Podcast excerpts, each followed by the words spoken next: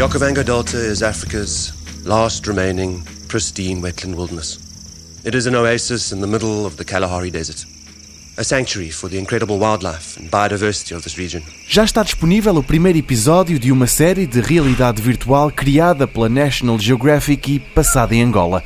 Essa minissérie de quatro episódios chama-se Okavango Experience, o nome pelo qual o rio Cubango é conhecido internacionalmente. Um monstro que se estende por cerca de mil quilómetros, que sai de Angola, cruza uma parte da Namíbia e vai desaguar dentro do continente africano, naquilo que é conhecido como o Delta do Okavango. Durante vários meses, uma expedição procurou documentar toda a extensão desse grande rio. Essa missão foi sendo partilhada em forma de fotografias no Instagram.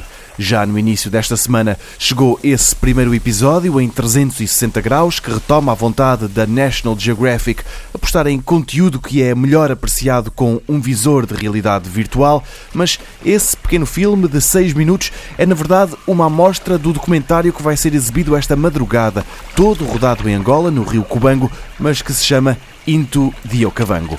As imagens são um regalo para quem gosta de natureza, mas durante as próximas três semanas, à terça-feira, há mais.